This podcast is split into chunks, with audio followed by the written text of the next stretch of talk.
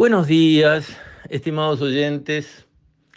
Quisiera referirme hoy a una entrevista que salió en el diario El País en el fin de semana pasado a una doctora Michelle Deitch, americana, especializada en los temas eh, carcelarios y de rehabilitación de los presos, que a mí no me gusta decirles privado de libertad, son presos, punto, porque es lo mismo decir privado de libertad, pero ¿qué tiene de malo decir que alguien que está preso está preso? Ella dice, en base a la experiencia de Texas, que dentro de Estados Unidos fue siempre el estado más duro en materia de represión de delitos. En, Texas, si robabas te metían preso y tiraban la llave al río, y si matabas te mataban. Tuvieron siempre pena de muerte y la usaron, la usaron de verdad, muchas veces equivocadamente como se reveló años después en base a nuevas técnicas, ADN, exactamente, etcétera, etcétera. Pero el hecho es que esta doctora eh, Michelle, que estudió el sistema, digamos, penitenciario tejano, y mostró, en base a la evidencia empírica, porque a mí me gusta cuando alguien no trae solo opiniones, cuando alguien trae realidades, estudios, dicen, esto sucedió así. ¿Cómo que sucedió así? Sí, esto es la realidad, está documentada. A partir de esta realidad opinamos. Pero esta realidad es la realidad. Ah, eso me gusta. Los hechos. A partir de los hechos, vamos al análisis y a las opiniones. Pero no ignoremos la realidad. Ella sostuvo en esta nota que a diferencia de lo que se creía, y yo me embarco en esa tendencia, el hecho de agrandar y agrandar y agrandar la capacidad carcelaria de un país y meter preso como chorizos a la gente y aumentar la cantidad de presos en forma exponencial, no bajaba los delitos. Terminaba incluso aumentándolos a un costo devastador para el Estado, porque sale carísimo hacer cárceles y mantenerlas. Eso fue lo que vieron en Texas, que llevaban una acelerada construcción de nuevas camas carcelarias, hicieron 100.000 en una década, la llenaron todas y el tema no se resolvía. Los delitos no bajaban. Entonces dijeron, alto, ¿qué vamos a hacer? Hacemos 100.000 cárceles más. Tenían un presupuesto de 2 mil millones de dólares así ya arriba de la mesa para seguir haciendo cárceles. Pero ahí hubo un acuerdo político, se pusieron a estudiar los hechos y llegaron a la conclusión que meter a las personas presas, salvo obviamente en los casos peligrosos, ¿no? Nadie quiere suelto un asesino que ya mató a dos o tres personas y es extremadamente violento. Pero muchos casos de los que terminan en una cárcel no son así. No son personas peligrosas para la sociedad, que vayan a lastimar a otras personas. sobre ese universo que es muy grande, los estudios que ellos hicieron mostraron que era mejor gastar la plata en vez de nacer más cárceles y meter más presos, que al salir iban a salir peor que como entraron y que iban a reincidir con porcentajes altísimos, con lo cual era como una bola de nieve que seguía creciendo. Metían más gente presa, la que salía reincidía con porcentajes altísimos y entonces tenían los viejos que volvían y los nuevos que entraban y esa bola seguía girando cada vez más grande, cada vez más cárceles había que construir, cada vez más gasto para mantenerla, cada vez más presos, cada vez más delitos, cada vez más inseguridad. Esa era la situación en la que estaban. ¿Les suena? ¿No les suena algo parecido? Y ella dijo, los estudios que se hicieron, el debate profesional, serio, educado, políticamente de buena voluntad que se llevó a cabo, nos hizo cambiar el rumbo.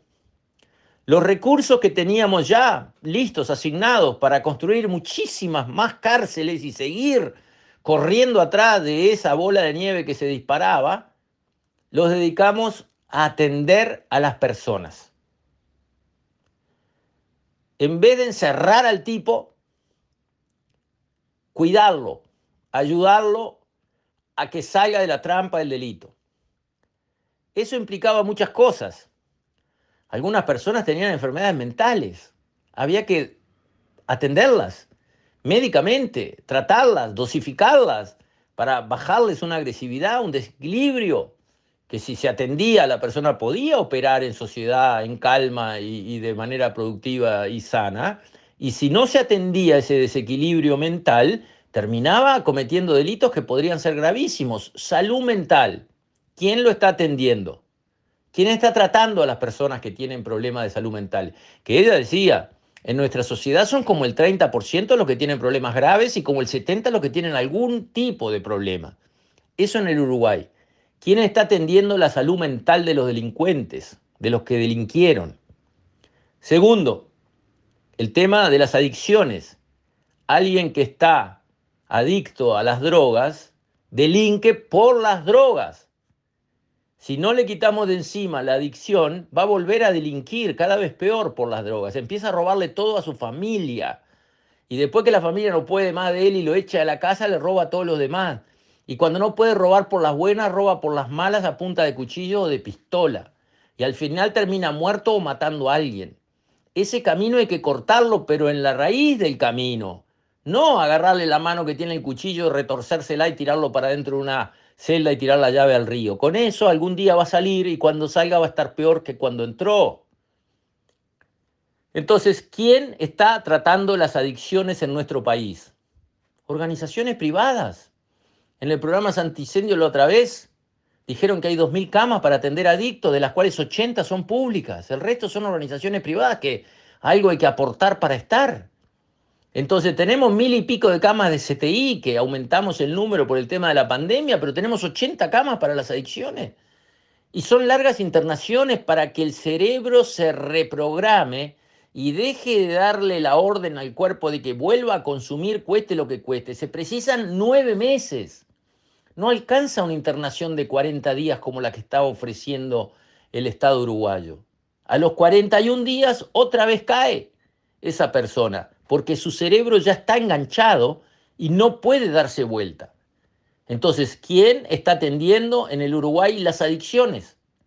Como herramienta para evitar construir más cárceles y gastar más plata en las cárceles y obtener malos resultados con las cárceles. También el tema de la familia. Contaba esta doctora Michelle que prestan mucha atención a la familia del delincuente. ¿Qué está pasando con su familia? ¿Cómo hacer para que eso sane? Como que pueda volver a funcionar, que la familia pueda volver a dar contención. A veces hay que resolver un problema laboral, a veces hay que resolver un problema de vivienda, a veces hay que resolver un problema de capacitación.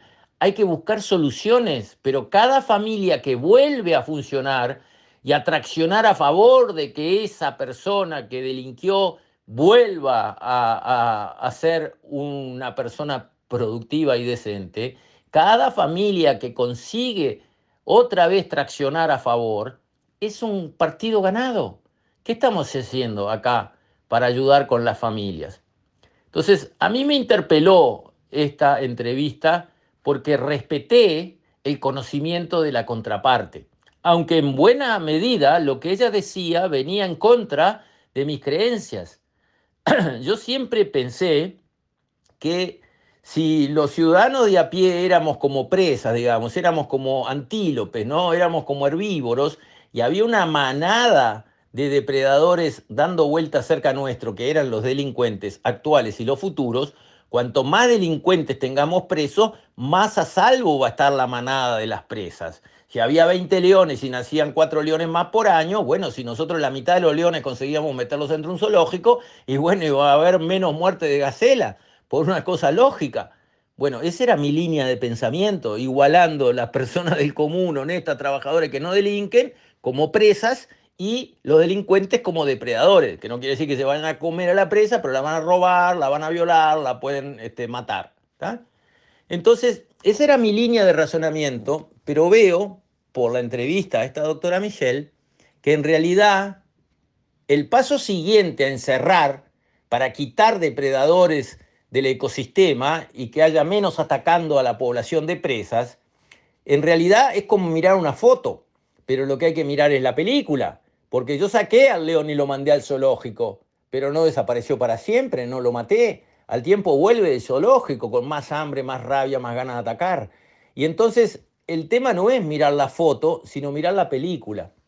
Y en el ejemplo de Texas, ellos, atendiendo todos esos factores que digo que hacen a la conducta del individuo, consiguieron gastar muchísimo menos plata de todos y conseguir muchísimos mejores resultados en lo que es seguridad para la sociedad. Entonces digo, bueno, ahí hay una línea de razonamiento que merece ser escuchada, estudiada y probada en el Uruguay. Porque la verdad es que estamos con un récord de presos, tenemos 14 mil y pico de presos, antes, hace cinco años teníamos 10 mil. O sea, y que vamos a llegar a 30 mil presos, 50 mil presos. Digo, ¿a dónde vamos metiendo más y más y más gente presa? Terminamos metiendo abuelas presas porque vendieron unas tizas de pasta base, terminamos vendiendo presos, metiendo preso a un gurizote que, que, robó, digamos, un, bolsito para comprarse una, una tiza de pasta base. ¿A dónde vamos por ese camino? Entonces creo que en Uruguay tenemos que hacer un plan maestro sobre el tema de la seguridad, estudiarlo, mirando estas experiencias internacionales, mirando nuestra realidad, lo que se ha hecho bien, lo que se ha hecho mal. Y esto no tiene color político, esto no es de izquierda o de derecha, esto no es una munición para tirarla con la onda política, por Dios. Esto es para hacer las cosas mejor, por el bien de nuestra sociedad, no hay cosa más importante. Está hecho. ¿Quién me lo muestra? ¿Quién me muestra estos estudios? ¿Quién me muestra hacia dónde vamos? ¿Hacia hacer más cárceles y encarcelar más gente? Hacia ahí vamos. ¿Y por qué? Si está demostrado en otros países que eso no da resultado, sino todo lo contrario. Y si no vamos hacia eso, entonces, ¿qué hacemos? Porque no podemos dejar los delincuentes sueltos y arréglense cada cual como pueda. Obvio que no. Delincuente que no va preso tiene que ir a tratamiento para rescatarlo, recuperarlo, volverlo a la sociedad de una manera positiva, o preso o tratado. Implica un cambio. ¿Lo tenemos estudiado? ¿Lo tenemos presupuestado? ¿Está planeado? Si es sí, ¿por qué no lo explican? Y si es no, ¿por qué no lo hacen? Creo que es tiempo de poner la seguridad en nuestro país bajo otra luz. Con esto, estimados oyentes, me despido. Hasta mañana, si Dios quiere.